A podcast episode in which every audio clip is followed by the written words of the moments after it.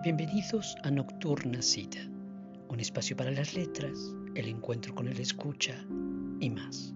Soy Ángel Moisés Rojas. 2. El espacio. Tiende a querer ocupar todo el espacio, desplazarlo a uno por completo, y muestra su cara agresiva cuando uno no lo deja.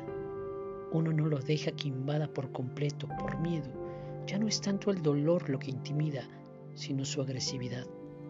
Llega a ser tan extrema que uno despliega una nueva actitud, la rabia, una rabia inmensa. Pareciera entonces que uno lo saca patadas de la conciencia, pero el dolor ha conseguido su objetivo.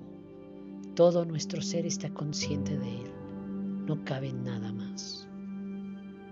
Diario del Dolor de María Luisa Puga nos lleva a entablar una relación con la enfermedad, la artritis reumatoide. 28. Lo inútil de la autocompasión.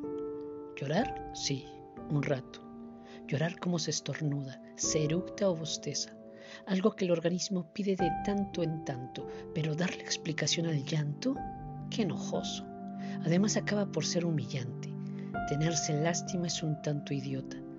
¿De qué le sirve a quién? Sentirse víctima conduce a otra emoción, la rabia sin destinatario. ¿Se ha visto algo más inútil? Esa rabia es más incómoda que la rabia justificada. Esa rabia hace sentir un calor que no tiene nada que ver con el clima, una impaciencia que no tiene nada que ver con el tiempo. Vista desde afuera, la autocompasión es más bien grotesca. En Diario del Dolor de María Luisa Puga encontraremos la cotidianidad de ese dolor que es convivir con la enfermedad. No sin ello nos deja una gran muestra de valentía y oficio literario. 96 de la escritura Dolor no de mi vida. No me atenaces el brazo derecho, eso no va a cambiar mi decisión. Si acaso me enchueca la letra y me saca una que otra lágrima, recapacita. Por más que insistas, no puedes ser el protagonista. Te lo dije desde el principio. Yo sospeché que durante la escritura te nació algo que les pasa a los humanos cuando entran en años, un regocijo narcisista.